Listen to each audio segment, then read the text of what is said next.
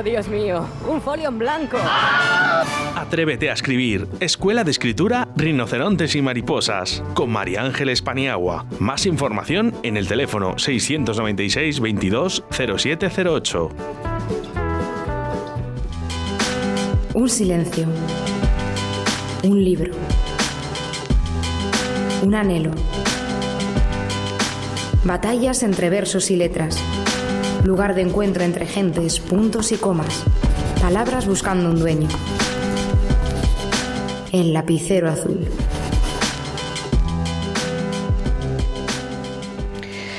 Hola, muy buenas tardes. Hoy es martes 2 de marzo, si no me equivoco, ayer fue uno, sí, fue el cumpleaños de Celia. Hoy es martes 2. Eh, estamos grabando el programa, en este momento son las 18.35. No lo estamos grabando por las restricciones, lo estamos grabando porque nuestras invitadas no viven en Valladolid y no queremos que echen a correr para llegar a casa. Buenas tardes, Almudena Ojos Negros, encantada de tenerte. Buenas tardes, encantada de estar de nuevo aquí. Buenas tardes, Raquel. Hola, María Ángeles. Qué ganas tenía de, tener, de tenerte aquí, a ti también, Almudena, ¿eh? pero a ella especialmente. Y voy a dar la bienvenida a una persona que me va a acompañar aquí durante unas semanas. Ella es Lucía, Lucía Mercham. Buenas tardes. Hola, buenas tardes. Esa vocecilla es una señorita, no sé si de, de prácticas, que va a estar aquí. Ella quiere ser periodista, va a estar acompañándonos, va a hacer sus prácticas. Te doy la bienvenida. Pues muy, muchas gracias. Bueno, pues eh, la semana pasada empezamos con un concurso. Eh, yo hago preguntas sobre otros programas de esta emisora y los oyentes tienen que acertarlas. Y a cambio tienen un premio. La semana pasada las preguntas eran muy fáciles. Era como, como se llama la directora y locutora del programa de logopedia Burbujas de Voz, que es María José Molina. Y qué parentesco me une con uno de los locutores del programa de fitness que se hace los viernes de 2 a 2 y media. Y es mi hijo, mi hijo mayor. Hay una persona que lo ha acertado, aunque parezca mentira, no solo lo ha acertado, sino que ha mandado un correo con las respuestas. Y Oscar, el técnico, no lo sabe. Es, ella pasó por aquí, es una niña muy jovencita, tiene 13 años, Muriel Ortega, y pasó por aquí por una cuestión que yo creo que a ti, Almudena, te va a gustar especialmente. Eh, la escritora de Harry Potter, durante la pandemia escribió un libro, Sí. El Cabor. Y Caboc, sí. Eh, bueno, pues ella sabe, no sé si sabéis, que hizo un certamen. eh, todas las semanas los lectores jovencitos diseñaban, dibujaban los personajes y se lo mandaban. En cada país eh, se ha publicado con los ganadores de cada país, con las ilustraciones de los ganadores de cada país. Pues esta niña, Muriel Ortega, es la ganadora de aquí de España. Ella es de Laguna. Yo sé que su madre y su tía me escuchan, con lo cual le habrán dado un pequeño empujón. Y bueno, ella ha ganado un taller de escritura creativa de rinocerontes y mariposas. Vamos con las preguntas de esta semana. Nuestro técnico de sonido, Óscar Arratia, además de hacer todas las mañanas eh, directo a Valladolid, de 12 a 2, hace otro programa, los jueves, de 7 a 8. ¿Cómo se llama ese programa? Esa es la primera pregunta. La segunda, mi compañero de Un lugar de la panza, David Villarejo, no es periodista. ¿Cuál es su verdadero trabajo? Esta es un poco más complicada porque creo que muy poca, muy poca gente lo sabe. Pero bueno, si estáis atentos, igual en algún programa damos las respuestas. De momento, eh, Óscar Arratia, vamos con un poquito de música. Te desvelas con el ruido y te asaltan los fantasmas de la noche. Aunque suenan familiares ya sus voces, es lo malo conocido. Se amotinan los sentidos cuando crees haber perdido un poco el norte y dibujas puertas sobre el horizonte donde nada está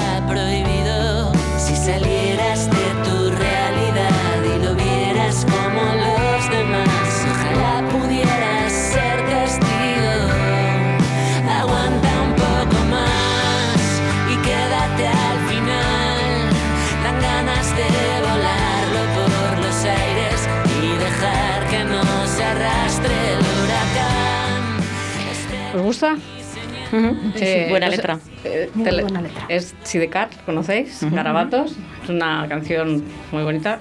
Lo digo todos los programas, solo voy a vol- volver a decir. La primera canción del programa la elige siempre Celia, mi hija pequeña. Lo- Es pequeña, pero ha cumplido 20 años ayer. Bueno. Y bueno, eh, parece Oh. que está teniendo éxito, que tiene buen gusto. Buen gusto musical, desde luego. Eh, las otras son para sorprenderos. Entonces, bueno, vayamos a ver. Vale. Eh, Raquel y Almudena son escritoras, pero no solo son escritoras. Además, pues bueno, como no se puede vivir de la escritura, pues tienen cada una su trabajo. Y están hoy un poco más aquí eh, por esa otra dedicación que tienen más que por escritoras.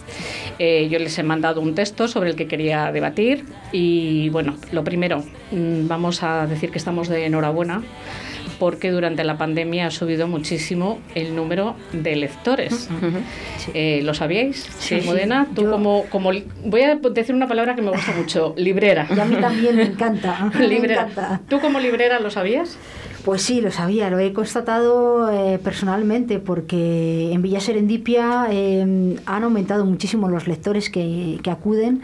Eh, y no solamente, eh, fíjate, para encontrar un libro que comprar, sino también para descubrir autores, para descubrir otra, otro tipo de libros que a lo mejor no están acostumbrados ellos a leer y que también demandan, ¿no?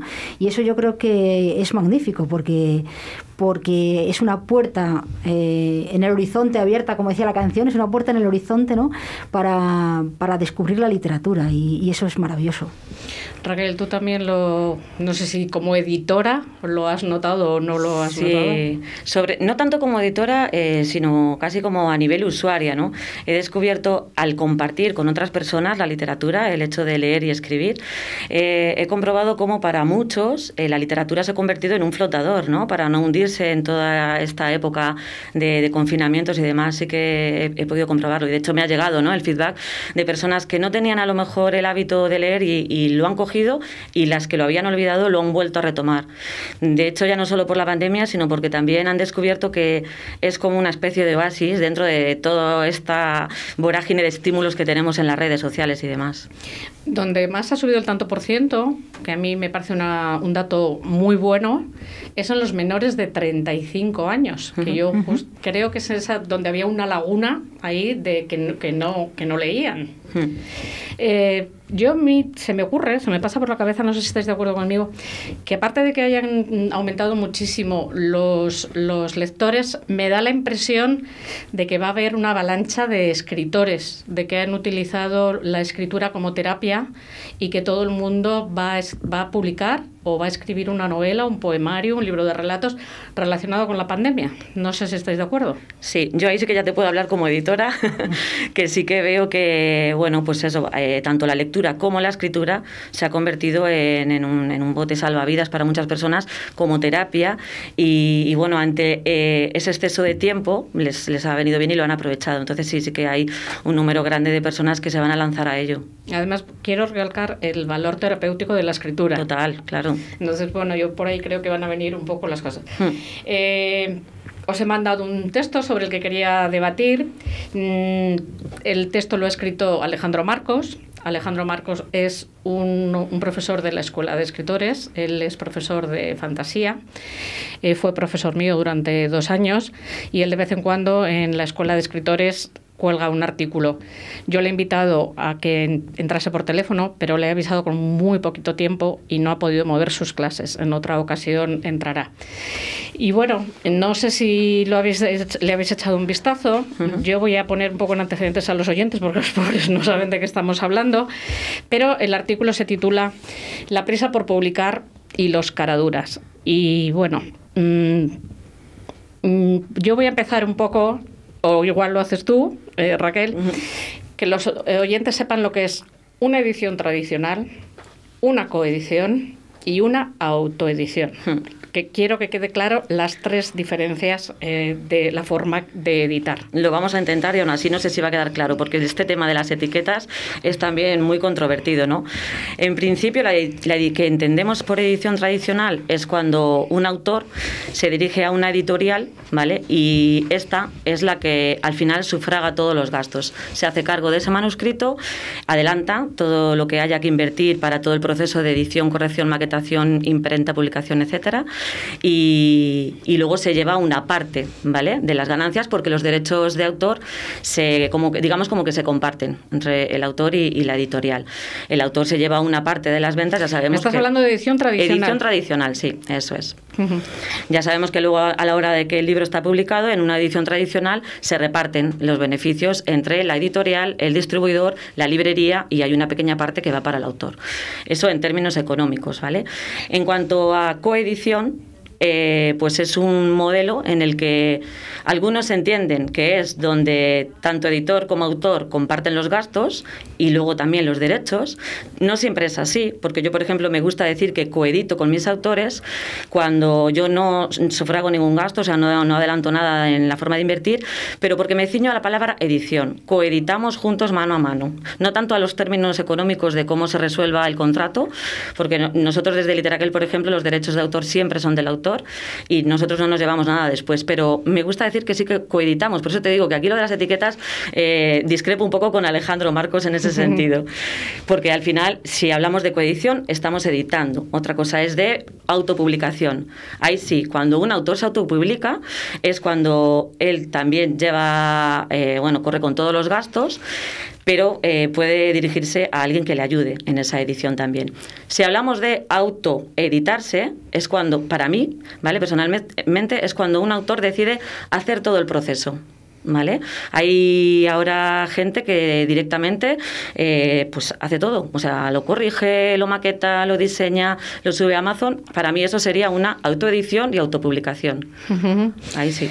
Vale. eh, Alejandro lo que viene a criticar es la coedición.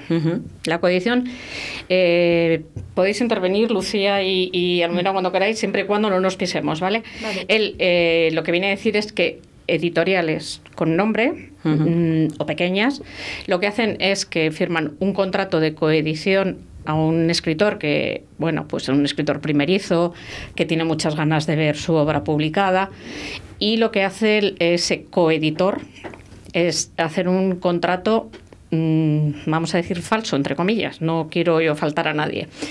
Eh, y lo que hace es que le dice al escritor como vamos a compartir gastos, pero realmente el que carga con todo es el, el escritor. Es- ¿Tú Hay- conoces casos? Hay casos, sí, desde luego, sí.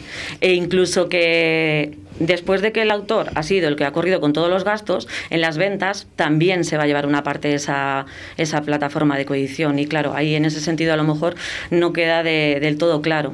Yo voy a... Él critica sobre todo, por lo que veo en el artículo, Alejandro, es el hecho de que el autor tenga que también, que es algo que yo discrepo en cierto modo, como editorial que soy, ¿vale? Eh, que formo parte de, critica un poco el hecho de que tenga que ser el autor el que invierta en ese proyecto, cuando es totalmente también, yo creo que, no sé, o sea, porque al final estás invirtiendo en algo que va a ser un activo pasivo para toda tu vida y que te va a reportar mucho, o sea, algunas veces hay autores, ¿vale?, que se dirigen a este tipo de plataformas sobre todo para tener el empujón, ¿no? Y para saber qué hacer, porque mm, no es fácil. eh, saber qué se tiene que hacer en cada momento con tu manuscrito, ¿no? Hay mucha gente que es que no tiene ni idea, ya de primeras que alguien te lo lea y te diga, esto es válido o va a gustar o está tiene coherencia, ordenado, tiene sentido. Entonces, bueno, ¿Me vas a permitir que dé unos datos económicos? Si no los de correctos, mm, corrígeme, porque lo voy a decir de memoria. En una edición tradicional, una edición tradicional, eh, la tarta se divide de tal manera que el que más que se, el que más se lleva es el distribuidor, que se lleva el 60%. El editor se lleva más o menos un 30%, más o menos, el editor. Eh, y luego el autor se lleva un 10%. Un 10. Y las librerías un 30, 25, 30. una, eh, cosa así. 30. No cuadra exactamente lo que estamos diciendo, pero bueno, el mayor, la mayor parte del pastel se la lleva el distribuidor eh, y luego librerías, editor y un 10%, un 10% el escritor. En la coedición el escritor se lleva 50%, pero también se supone que invierte el 50%. Ujú. Esto es así. Con lo cual, muchos, eh, muchos autores dicen, pues entre llevarme, vamos a suponer que una novela cuesta 10 euros, entre llevarme un euro y llevarme 5, me voy a llevar por- 5. Ujú. Entonces, yo creo que por ahí es por donde viene un poco el problema. Porque si tú autoeditas con el respaldo de una editorial, quiero decir que no, eh, yo, María Ángeles Paniagua, escritora, cojo mi manuscrito, lo maqueto, lo, está claro que lo invierto yo y me lo llevo. El problema es que al final la inversión la está haciendo también el escritor. Lo que pasa es que hay muchas editoriales que están, entre comillas, engañando y diciendo, no, no, no, que yo estoy poniendo lo mismo que tú, cuando realmente yo creo que no es correcto. Claro. Yo creo que es un poco lo que critica Puede Alejandro. ser en ese caso, claro. Entonces ahí sí que se debería de eh, plasmar en un contrato qué inversión es la que va a hacer la editorial. O sea, si los costes de edición, maquetación, corrección son estos, más la promoción, que figure en el, en el contrato, ¿no? Porque si no, no queda claro entonces que están adelantando. Yo una de las cosas que me he encontrado con los escritores que, que sé que coeditan o que están coeditando, que se encuentran un poco abandonados algunas veces por parte de la editorial. Una vez que ya ha salido el libro, muchas veces les acompañan únicamente en la presentación, a veces ni eso, depende de dónde esté la editorial, y ya no se ocupan más de ese autor. Es un poco lo que pide, lo que... eh, Almudena está toda callada. Estoy escuchando porque es muy interesante todo lo que estáis contando. Yo realmente puedo contar mi experiencia. eh, yo cuando publiqué, eh, creo que mm, he coeditado, ¿no? Por lo que estáis hablando. Pero yo eh, personalmente, eh, para mí ha sido una experiencia muy buena porque a mí la editorial, Editorial Victoria, eh, José Toriz es el editor, pues eh, conmigo se ha portado muy, muy bien. Eh, él me dejó muy claro, lo que sí que elegí esta editorial es porque me aseguraron que era una editorial muy clara, es decir, que no trataba de engañar, sino que realmente te decía muy claramente lo que pretendía a la hora de editarte un libro, ¿no? Y realmente fue así. Lo que pasa que luego este editor es verdad que por eh, se ha molestado muchísimo que mi libro, por ejemplo, estuviera la, editorial es de Granada y él se ha molestado muchísimo en que mi libro esté por muchísimas librerías de Granada, que esté por librerías de Sevilla, que esté por diferentes eh, diferentes puntos, ¿no? Y eso todo el esfuerzo lo ha hecho él. Y entonces, bueno, yo le estoy siempre muy agradecida y siempre he estado muy pendiente de, de cómo iba el libro, cómo estaba funcionando. Y entonces, bueno, yo, yo en ese sentido puedo hablar muy bien de, de mi editor y de mi editorial, ¿no? Entiendo que habrá otras, eh, muchos casos que no sea así. También es verdad que es el primer libro, tampoco tengo mucha más experiencia que, que esa. Bueno, pero ya para ser el primero es buena, porque, por ejemplo, nosotros eh, a Literaquel sí que hay muchas personas que se están dirigiendo precisamente por, por este tema, ¿no?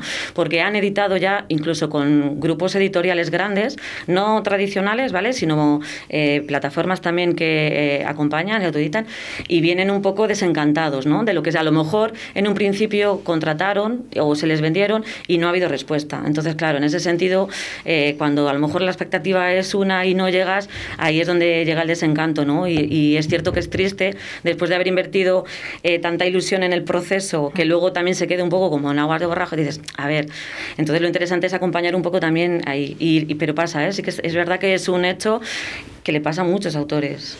Yo he rescatado de tu página web eh, una, una parte que me parece muy interesante. Te pido permiso para Sí, leerlo.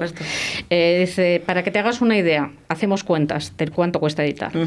Leer y corregir eh, nos lleva unas 10 horas por un texto de unas 30.000 palabras, eh, 100, 150 páginas, que será aproximadamente 150 euros. No contamos el tiempo que nos lleven las revisiones de los primeros borradores ni de las últimas. La maquetación es el gordo de la edición, por decirlo de manera coloquial, ya que es la tarea que realmente diseña la forma ide- eh, final del libro. Conlleva bastante trabajo, por eso se suele, eh, suele estar en 300 euros y 600, entre 300 y, seis- y 600. Eh, bueno, tú vas haciendo las cuentas y dices, efectivamente publicar no es barato, pero yo te voy a contar... Depende cómo se mire. Vale.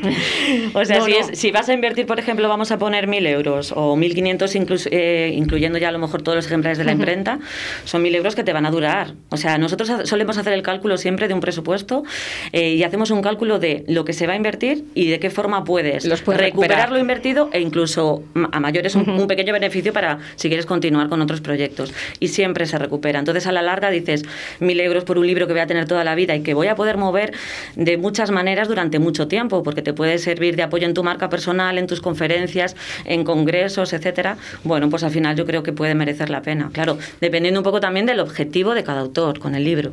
¿Cuánto, ¿Cuántos ejemplares eh, te piden a ti? Eh, pues mira, por lo general por pedir no me piden ninguno porque el autor no tiene ni idea de, qué hacer al principio. Entonces yo a los autores noveles lo que suelo recomendar, eh, dependiendo también un poco de cómo le veo, cómo es el libro, los contactos que puede tener, cómo lo podemos mover, también depende del tema del libro, pues entre 200, 300 ejemplares y se venden. Yo te, he traído aquí precios, que no es tu editorial, voy a dejar claro que no es tu editorial, es una editorial que está vinculada a una, a una editorial importante y ha hecho de alguna forma una marca blanca mm, para gente que quiere ellos le dicen coeditar. Yo creo que lo que hacen es autoeditar, con apoyados por esta, pero autoeditar. Eh, eh, mm, puedes optar entre 800 euros y, te voy a decir, eh, 2.600.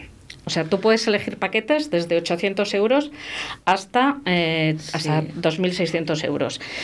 En, el de 800 son 50 ejemplares. ejemplares. 50 los ejemplares. Pero, por ejemplo... Habría que tener en cuenta que entra dentro de esos 800. Pues te cuento. Espera que me pongo las gafas. Diseño de la portada. Eh, maquetación, eh, hasta 7.000 palabras. Corrección de texto encubierta, 50 modificaciones al interior. Y el ISBN, 50 ejemplares. Corrección eh, ortotipográfica, ficha, no voy a decir porque diría la marca, bueno, y la distribución. Y luego la posibilidad de participar en varios premios que convoca esa plataforma. ¿Qué te parece? Es viable, sí.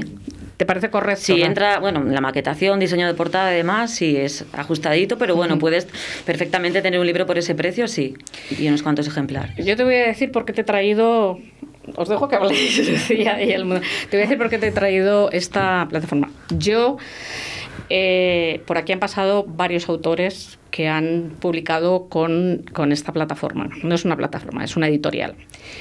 Eh, o sea, lo de, lo de la corrección se les ha olvidado completamente, completamente. Pero incluso lo que decíamos en la, en la ocasión anterior que estuve, ¿no? Incluso a los grupos grandes editoriales también, ¿no? Lo de la corrección es una cosa que por mucho que se le dé vueltas, no, no, pero eh, te estoy, en el caso que te estoy diciendo, no es Errores eh, porque, por ejemplo, incorregibles, vamos a nombrar a, Jairo, y le vamos a mandar un saludo a Jairo que ha hecho esta, esta plataforma muy divertida, por cierto, que yo invito a todo el mundo que se acerque, que ha creado no sé cómo llamarlo, esta página que se arriesga cada semana a corregir un libro eh, con solera y que está, bueno, y, y, lo, publica en Instagram y además lo hace de manera muy divertida. No, es que, no es que pilles una falta, un acento en 300 páginas, no. Errores eh, gordos. Es que igual en una página te encuentras 20 faltas. Entonces, eh, además faltas tremendas. Mm, ¿Qué es lo que pasa? Que puede ser muy buena la trama, pero yo personalmente a ese autor le pongo un poco en cuarentena. Por eso te digo que 800 euros dependiendo de eh, cómo van a trabajar el, texto. A lo mejor te pueden salir caros los 800 euros y es preferible pagar un poquito más y que te aseguren ¿no? el, tipo de trabajo que te, que te, van a hacer. Eso desde luego. Yo lo que suelo recomendar es que... Eh, se informen mucho, ¿no? Que sobre todo también hablen con autores que hayan editado antes con esos grupos, con cualquier marca, ¿no? O sea, para mí, por ejemplo, la publicidad de Literaquel, eh, la mayor garantía es cómo estén de contentos los autores que ya hemos editado y publicado, porque si no, o sea, de nada me sirve, no quisiera entrar en, en el juego de publicar mucho al año y que no esté cuidado. Prefiero ir más despacio, que además te tengo muy en mente, María Ángeles, porque recuerdo que la última vez me dijiste, pero tú crees, es que te das cuenta que a lo mejor eh, te van a crecer mucho los autores y van a salir. Es cierto que eh, este año ha sido pues, pues como una avalancha, pero aún así prefiero despacio, o sea, y que cada texto tenga también su propio ritmo, sus tiempos de incluso de escritura y luego reposo para corregir. Tengo, Almudena, apuntada por hoy una frase de, de Maida, de Maida Bustamante. Maida, no, sé, no, la, no la conoces, es la editora de Uso. Eh, y me mandó Almudena una, una entrevista porque Almudena se pasa a la competencia y dedica y elige libros desde la SER todos los viernes desde la SER Peñafiel eh, eh, hace una elección de un libro y la, y la recomienda y me mandó una entrevista una intervención de Maida y me, la tengo por aquí apuntada, no, no quiero equivocarme, que viene algo así a decir como, hay gente que no escribe, pero se cree que escribe. Entonces, eh, yo no sé, Raquel, si te ha tocado alguna vez decirle a un escritor, mira, esto no hay quien lo coja por ningún sitio. Todavía no, la verdad. O sea, no, no, no, no he pasado por ese proceso, pero sí que es cierto que sí que ha llegado a lo mejor algún autor en el que en, en la primera asesoría literaria que ofrecemos de forma gratuita no, no ha habido feeling, no, no nos hemos entendido a lo mejor o, y, y se ha quedado ahí, ¿no? O sea, en reposo, quizá a lo mejor más adelante. Pero como tal que me hayan llegado manuscritos que haya dicho, pues esto es infumable, ¿no? No, todavía no. Y llegado el caso, pues claro, es mejor casi decirlo a, a bailar el agua. Bueno, pues mientras tanto vamos a poner una canción que la he elegido especialmente pensando en Almudena, a ver si le gusta.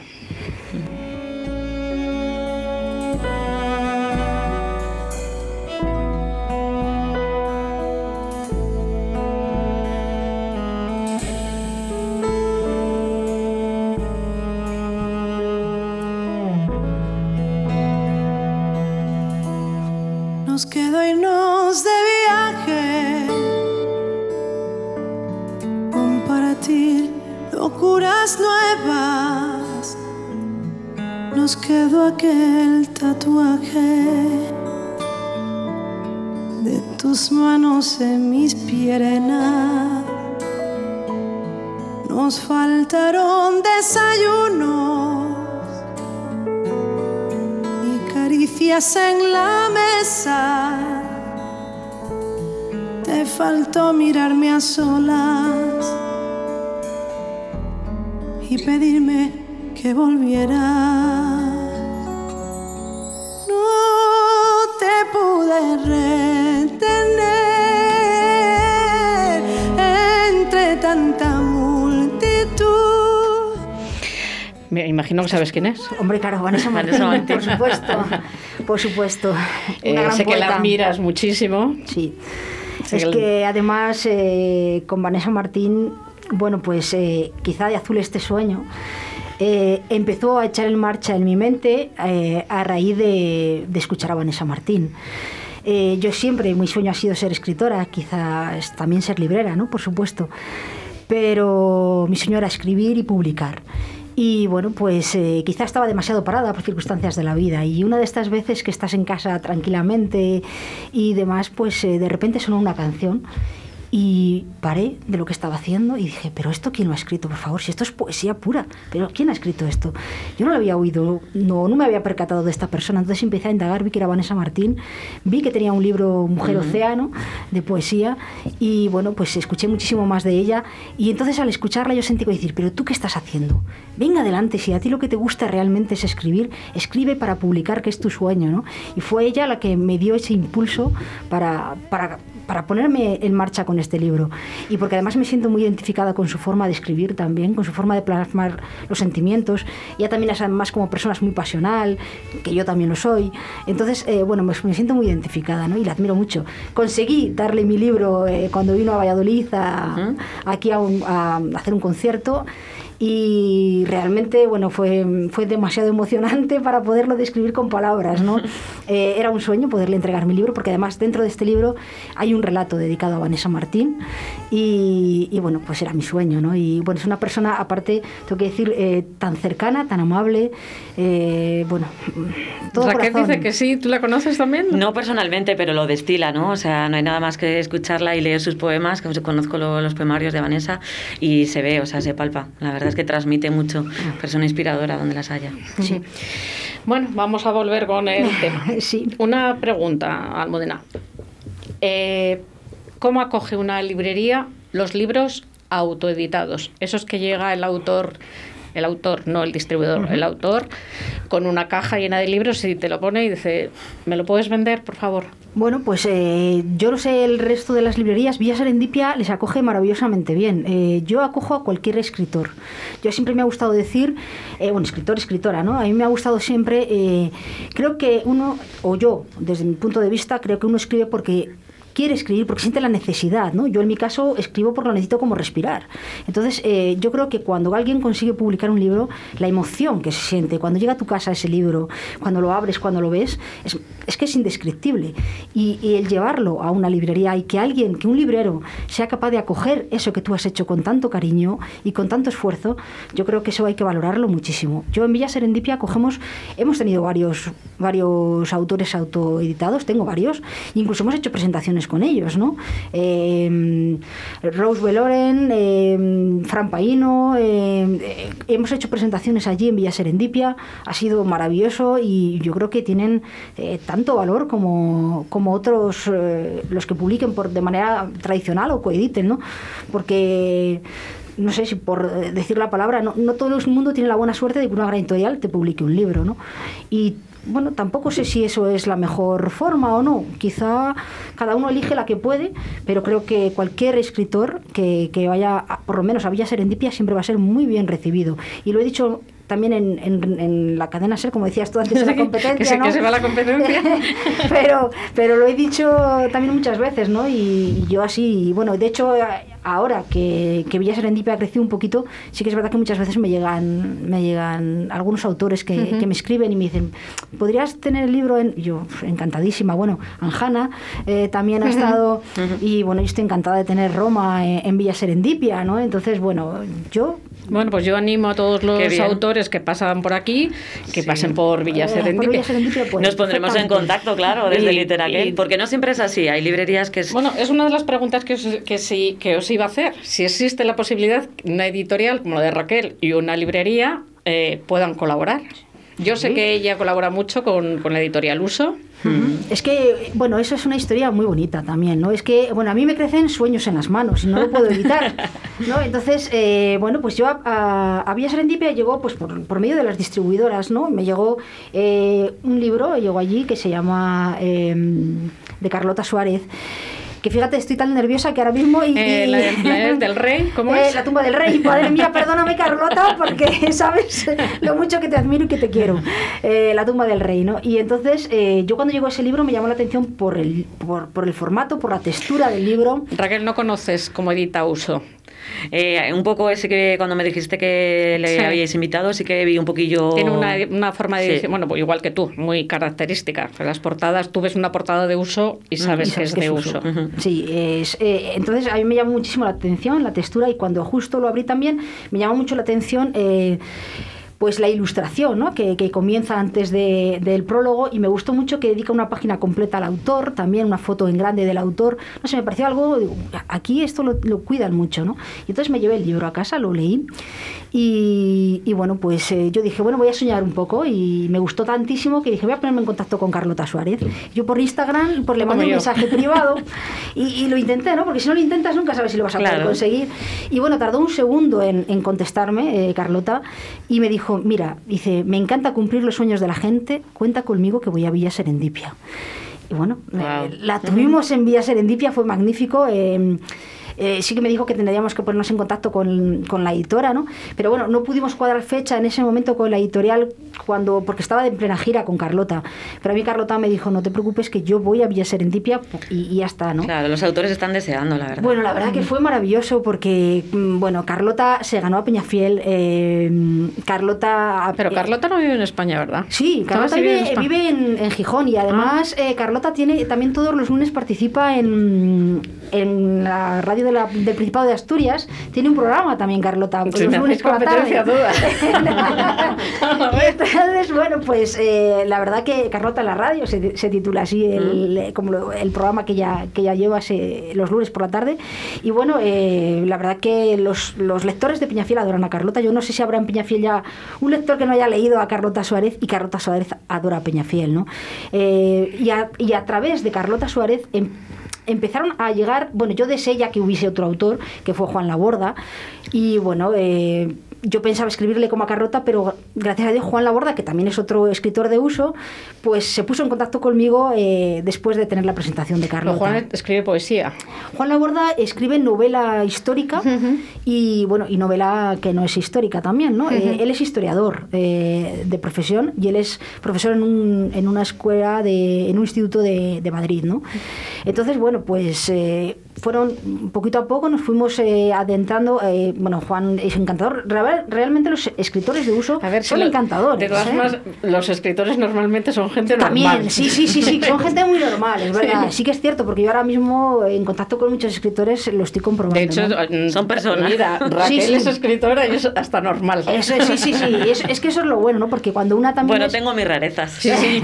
Dentro de la Nunca normalidad. mejor dicho. cuando una es muy torpe también en esto porque empieza, ¿no? Porque está empezando y no sabe ni por dónde tiene que, Mm. que dirigir los pasos, ¿no? Pues la verdad es que no sabe nunca cómo van a ser los escritores porque nunca se ha enfrentado a ellos. Pero mira, en ese sentido, siguiendo un poco, yo creo que tu intuición de librera, pues haces una labor inmensa, ¿no? O sea, que al final esa promoción literaria de- del autor, que algunas veces eh, no llegamos como editores a todo, pues es, yo creo que es como, o sea, un- una pieza clave dentro del sistema también. Aunque algunas veces nos saltemos la distribución, quizá para no encarecer demasiado y para que el autor se lleve una parte más grande, es súper interesante, claro, la librería, como no, o sea, yo en ese sentido, yo es aunque que- autoedito y acompaño para que se publique en Amazon, por supuesto siempre eh, pidiendo un, es- un ISBN, eh, incluyéndolos en la plataforma Dilbe, desde donde vosotros como libreros podéis acceder a todos los títulos, eso me parece fundamental, porque al final realmente el autor quiere estar también ahí. Aunque plataformas digitales eh, les dé la posibilidad de llegar a todas partes, eh, al final, ¿quién no quiere estar en el escaparate de una librería? ¿no? Ver, O sea, todo- te da- te- yo como- ya ahora como escritora, como escritora. como escritora te emociona muchísimo Sí, ver tu libro en, en un escaparate, que la gente te diga, oye, que no lo encuentro dónde lo puedo encontrar o lo he Mm. encontrado en tal sitio. A mí me mandaron una fotografía desde Logroño con mi, tele- mi novela en el escaparate, o sea, te Claro. emociona.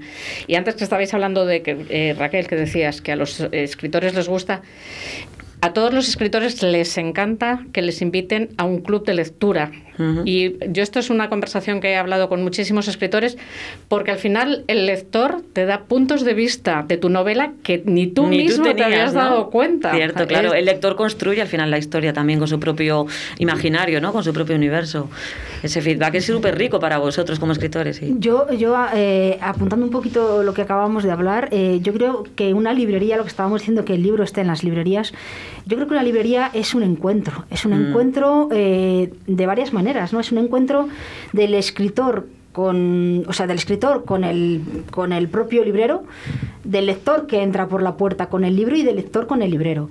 Y yo siempre lo defiendo muchísimo porque creo que la magia que tiene que tener un librero es que muchas veces muestras al lector muchos libros y muchos autores que quizá si un librero no se, no se preocupara, eh, los lectores no lo descubrirían, ¿no? Claro. Y eso es la magia de la librería. Yo creo que, o de un librero de raza, por, por lo menos. Sois como, creo, boti- ¿no? como boticarios. Total. Y eso es magnífico. Yo creo que las librerías, eh, gracias a Dios, ahora quizá también un poquito de lo que decíamos con la pandemia, han surgido, a- han retomado otra vez ¿no? Eh, toda esa actividad. Pero creo que el librero tiene que cumplir esa función de que los libros, los libros eh, están ahí, son magia, y están ahí para atrapar al lector, ¿no? Y tiene una historia que contarle al lector. Y creo que, que el librero tiene que hacer eso. ¿Cómo eliges tú los libros que hay en tu librería? Pues mira, eh, principalmente, eh, bueno, no principalmente, quiero decir, aparte de, los libros, por supuesto, de todas las novedades que van más o menos saliendo, Villa Serendipia no, es pequeñito, es, eh, es muy pequeñito, pero poco a poco va, tomando un poco más de espacio ¿no? Eh, dentro de, de la tienda. Y este año ha crecido bastante más de, de lo que era en su, en su principio. Eh, las, las novedades editoriales, desde luego, las tienes que tener, las principales, ¿no? Pero luego yo soy mucho de impulsos y mm, yo me gusta mucho eh, ver otros muchos libros que están por ahí por detrás, como que no se ven, y ojearles, eh, interesarme un poquito por el autor, interesarme un poquito por la historia. Y intento traer cosas que yo creo que son muy interesantes y autores que yo, pues lo que yo te decía, autores, claro, no puedo tener todos, ojalá pudiera tener eh, toda la tienda para, para Vía Serendipia, ¿no? Pero, pero no puede ser. Entonces yo intento más o menos, eh, pues quizá me, trae, me atrae un título, quizá me atrae una portada y a partir de ahí empiezo a investigar. Y entonces, eh, bueno, pues eh, voy eligiendo los libros, ¿no? Y así es un poquito como voy haciéndolo. Eh, tampoco tengo eh, realmente un, un método exacto y bueno, y luego eh, recibir a todos los autores que, que me traen sus libros, por supuesto. Os voy a hacer una pregunta. Eh, a ver, si tuvieseis que elegir tú entre escribir o ser librera, solo una de las dos cosas, y tú, entre ser editora y ser escritora, solo una, o sea, si eres una cosa no puede ser la otra, ¿qué elegís? Y qué complicado, hay que elegir. Bueno, vamos a ir a Yo- public- yo como- yo como- No, vamos a publicidad, lo pensáis, y luego vamos. ¿Quieres un espacio único, saludable y accesible? Arista, Construcciones y Reformas tiene la solución. Te ofrecemos la creación de proyectos personalizados de reformas para construir espacios únicos y sostenibles. Adaptamos los hogares a la nueva situación sanitaria por si tienes que trabajar o estudiar en casa. Creamos espacios de ocio en familia y el cuidado de tus mayores. Además, transformamos tu terraza y jardín a tus necesidades. Contáctanos en reformas@aristaconstrucciones.com. Arista, una empresa diferente para una reforma única. Si no dejarías tu pelo en manos de cualquiera, Brothers Hair. Si buscas las últimas tendencias, Brothers Hair. Si quieres un trato familiar cercano y agradable, Brothers Hair. Brothers Hair. Roberto y Laura te esperan en Paseo de los Castaños 43, en Cobaresa. Más información en brothershair.com. Oh, Dios mío, un folio en blanco. Atrévete a escribir. Escuela de Escritura Rinocerontes y Mariposas. Con María Ángeles Paniagua. Más información en el teléfono 696 22 0708.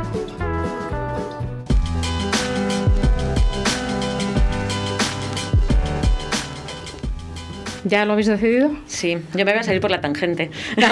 Como buena oveja negra que soy, eh, escritora lo soy, con mis diarios desde que tengo 14 años, con lo cual ya considero que, que te- tengo cubierta esa necesidad. Soy editora, o sea, me atreví hace un año a, a lanzarme, como Que yo te sabes. envidio, ya lo Vale, sabes. me lancé y ya lo soy, entonces ahora, por, por elegir, librera, que lo acabaré siendo, por supuesto. Pues yo, fíjate, eh, he coincidido en lo que ha dicho ella de que escritora ya me considero porque es mi pasión desde hace muchísimo tiempo y ya escribo. Entonces, eh, creo que me quedaría con librera en el sentido de que si soy librera, al final eh, acabaré eh, publicando mis libros también, ¿no? Entonces, y teniéndolos en mi librería. Sois Entonces- unas tramposas. Sí, un, poco sí. Vamos a retomar el tema de la edición y de la corrección. Eh, yo creo que no existe la figura del corrector como tal en las editoriales.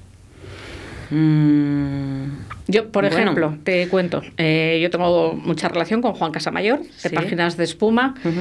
Eh, él tiene un grupo de, claro, él se lo puede permitir porque además le dieron hace dos años el premio a la mejor Sí. editorial independiente y él tiene un grupo de lectores cero y mm, de correctores.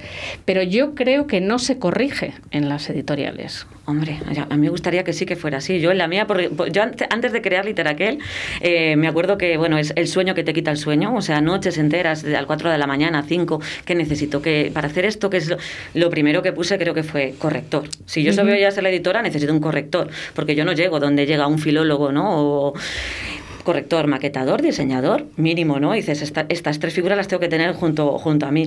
Entonces, mm, no me gustaría trabajar como autora con una editorial que no tuviera esa figura, porque me parece muy importante su labor. Pues fíjate por qué te lo digo, Raquel, porque fíjate la cantidad de autores que Ya. yo voy conociendo con los, llevo ya tres temporadas, Ujú. no conozco a ningún corrector.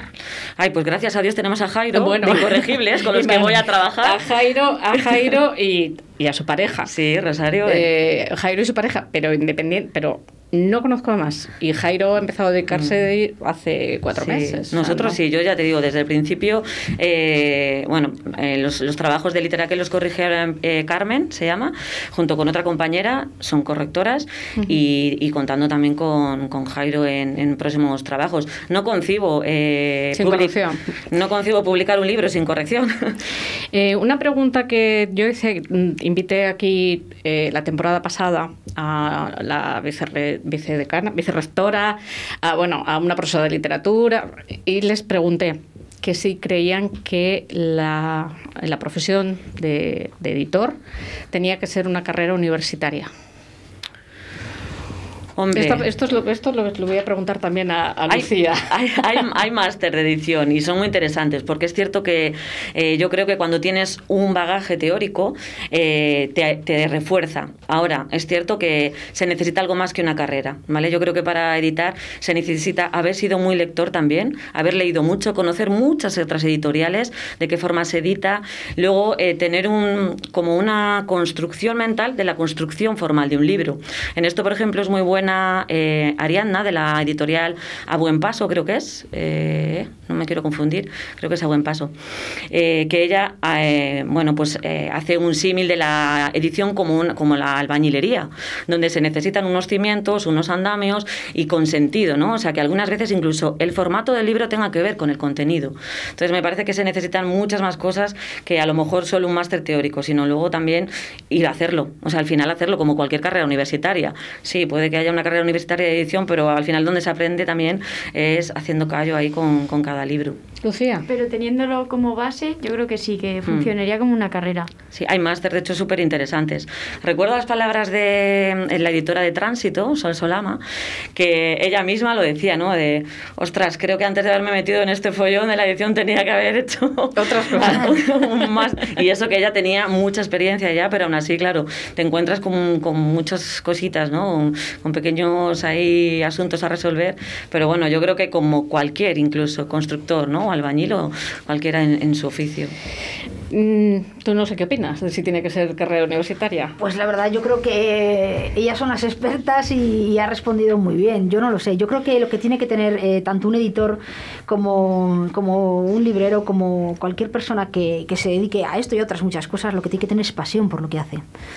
Y yo creo que si tienes pasión por lo que haces, eh, al final lo vas a hacer todo lo mejor que puedes y vas a poner todo lo que está de tu parte para que, en este caso, eh, el escritor y todos los, eh, los medios ¿no? que participan dentro de una edición de un libro eh, resulte lo más eh, bonito y lo más beneficioso para todos. posible. Pasión, sí, amor por el libro, ¿no? Sí. Como objeto sagrado. Yo creo que sí. No, no quiero extenderme más en esto, aunque es un tema muy interesante porque quiero ir un poco a lo que habéis estado haciendo durante el tiempo que no habéis pasado por aquí. Pero eh, última, una última pregunta sobre edición para ti. Eh, Marcos eh, deja eh, abierta una interrogante que puede ser que en algún momento eh, un algoritmo sea capaz de decidir qué libro va a tener éxito.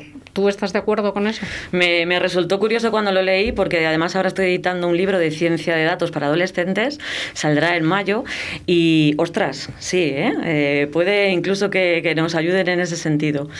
Eh, sobre todo depende en qué parámetros se base ese, ese estudio, ¿no? En qué datos, pero sí, nos puede ayudar en ese sentido. Esta música va para ti, que ya sabes cuál es.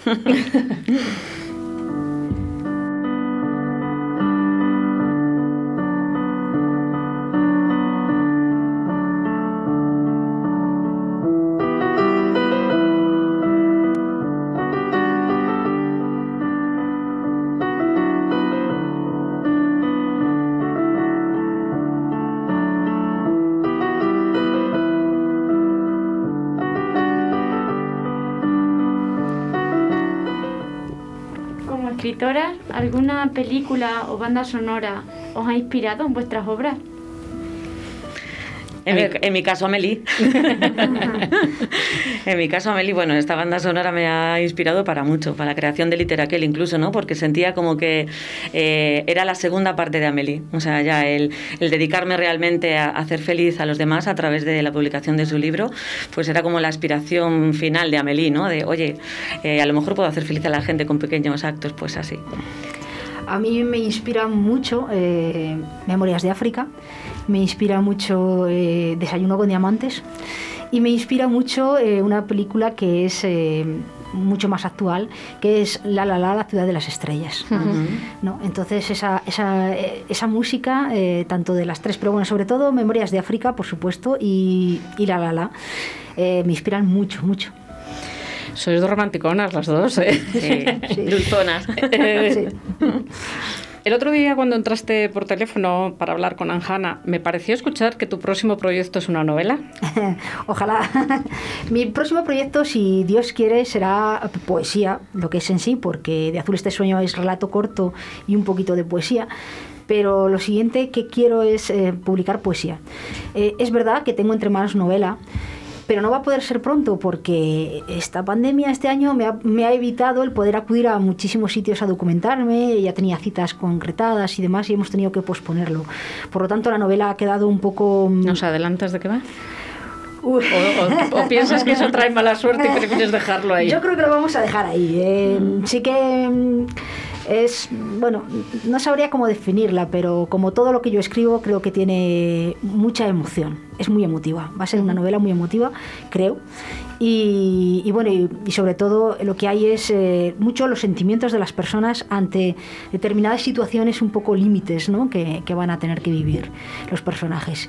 Y bueno, espero que algún día la, la veamos, eh, veamos la luz con ella, ¿no? Yo sé cuál, cuál es tu último proyecto tuyo personal, que es este libro que está encima. He copiado de tu página web una frase que me ha encantado que dice la poesía es un vómito de piedras preciosas. Mm, de Carlos. Es muy mm, bueno, me imagino que Almudena estás muy de acuerdo.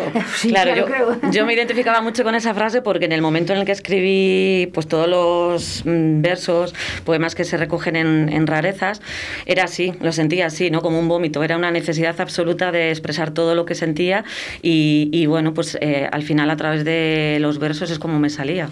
Voy a contar a los oyentes que os he traído aquí como librera y editora, pero que tenéis encima de la mesa vuestros libros.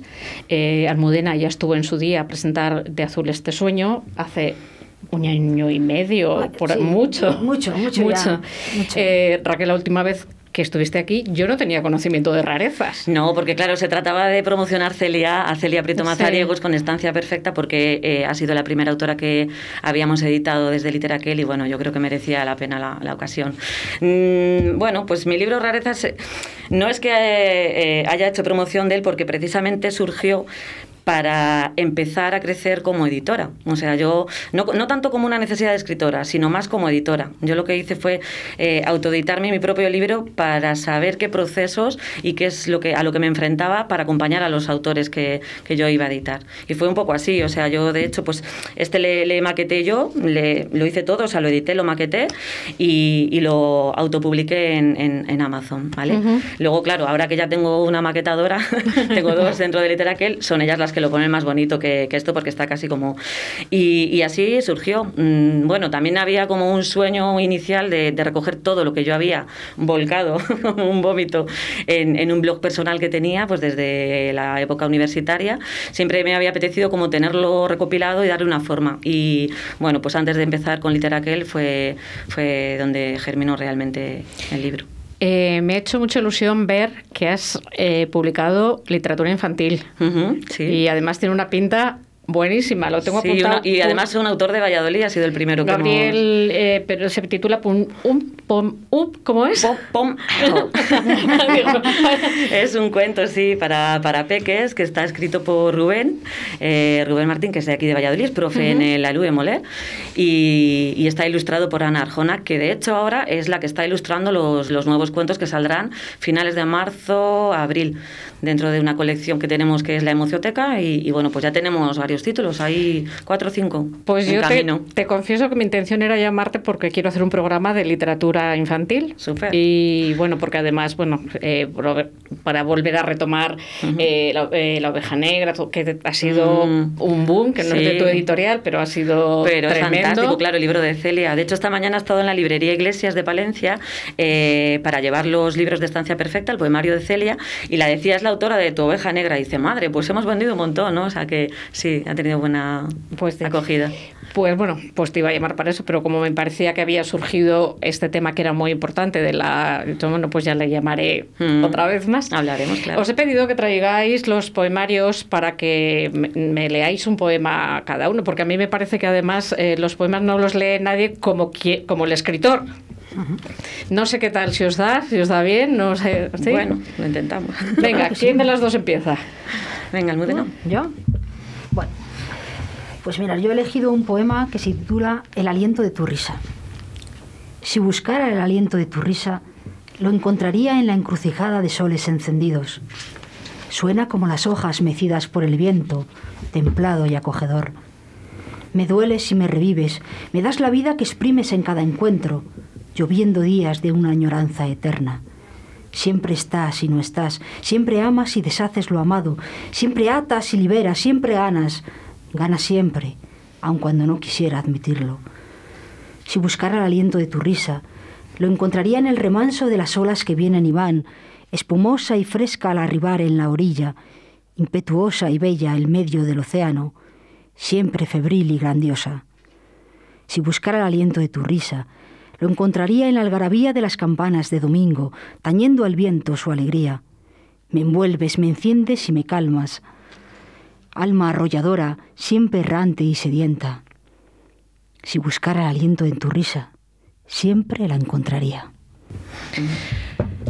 ¿Qué te ha parecido, Raquel? Mm, muy evocador. Lucía. Me ha emocionado. Muchas Muy, gracias. so- muy sonoro. Es muy sonoro, sí. Sí. sí. Venga. Bueno, el mío más, más modesto y pues, mm, os, os digo que son poemas que escribí casi, bueno, pues con- en la adolescencia, ¿no? Pero he elegido uno eh, porque va muy relacionado, ¿vale? Con algunas veces con la autoestima que tenemos, que no nos creemos de lo que somos capaces, pero sin embargo, eh, de una uva puede salir un buen vino. Se titula Siraz. Ahí está, ignorando el tipo de uva que es, y aún más el vino que será. No logra creer lo que es. Ahí está, esperando un tren que la trepane, sin espejos por donde poder escapar. Se llama Sirad, dicen. Huele a nueces y a mora, pero ella aún no lo sabe. Es muy Qué bonito. Qué bonito. Está inspirado también en un cuadro de Edward Hopper, la mujer que está sentada y como que está perdida. Qué bonito. Voy a, antes de que terminemos, a recordar cuáles son las preguntas y creo que al principio del programa no he dicho cuál era el premio. ¿O sí lo he dicho? No lo he dicho. Pues venga, el premio. Una botella de vino de Soto Manrique, la viña de ayer, que es que me he acordado por esto, la viña de ayer, y una botella de vino de Torondos. Eh, voy a... mm, las preguntas. Primera, eh, nuestro técnico, Oscar Arratia, además de hacer Valladolid al día, hace un programa los jueves de 7 a 8. ¿Cómo se llama ese programa? Pregunta número dos. David Villorejo, compañero de, de Un lugar de la panza, programa de literatura y gastronomía, como no podía ser de otra manera. ¿Cuál es su verdadera profesión? Esas son las preguntas. No sé cuánto tiempo nos queda. Eh, ya no nos queda nada, pues daros las gracias, muchísimas gracias por haber estado aquí, por haberlo hecho tan ameno. Espero que nos veamos otra vez. No sé si queréis añadir algo, no sé si nos deja, porque tenemos que ir a música, sí, nos dejan que añada. Pues nada, yo encantada de, de volver aquí, de estar con vosotros y compartir eh, pues la emoción que son la literatura, que son los libros y que no tenemos que dejar nunca, nunca de leer, por favor, porque la literatura es libertad y como decía Walt Whitman, eh, no pensemos que la literatura, o sea, pensemos siempre que la literatura y la poesía son capaces de cambiar el mundo. Raquel, Totalmente, corroboro las palabras de Almudena, me quedo con eso. Lucía, ¿qué te ha parecido el primer programa? Me ha encantado, me ¿Te ha dejado sin palabras. Pues vamos a por un poco de música de esa de que suena mucho.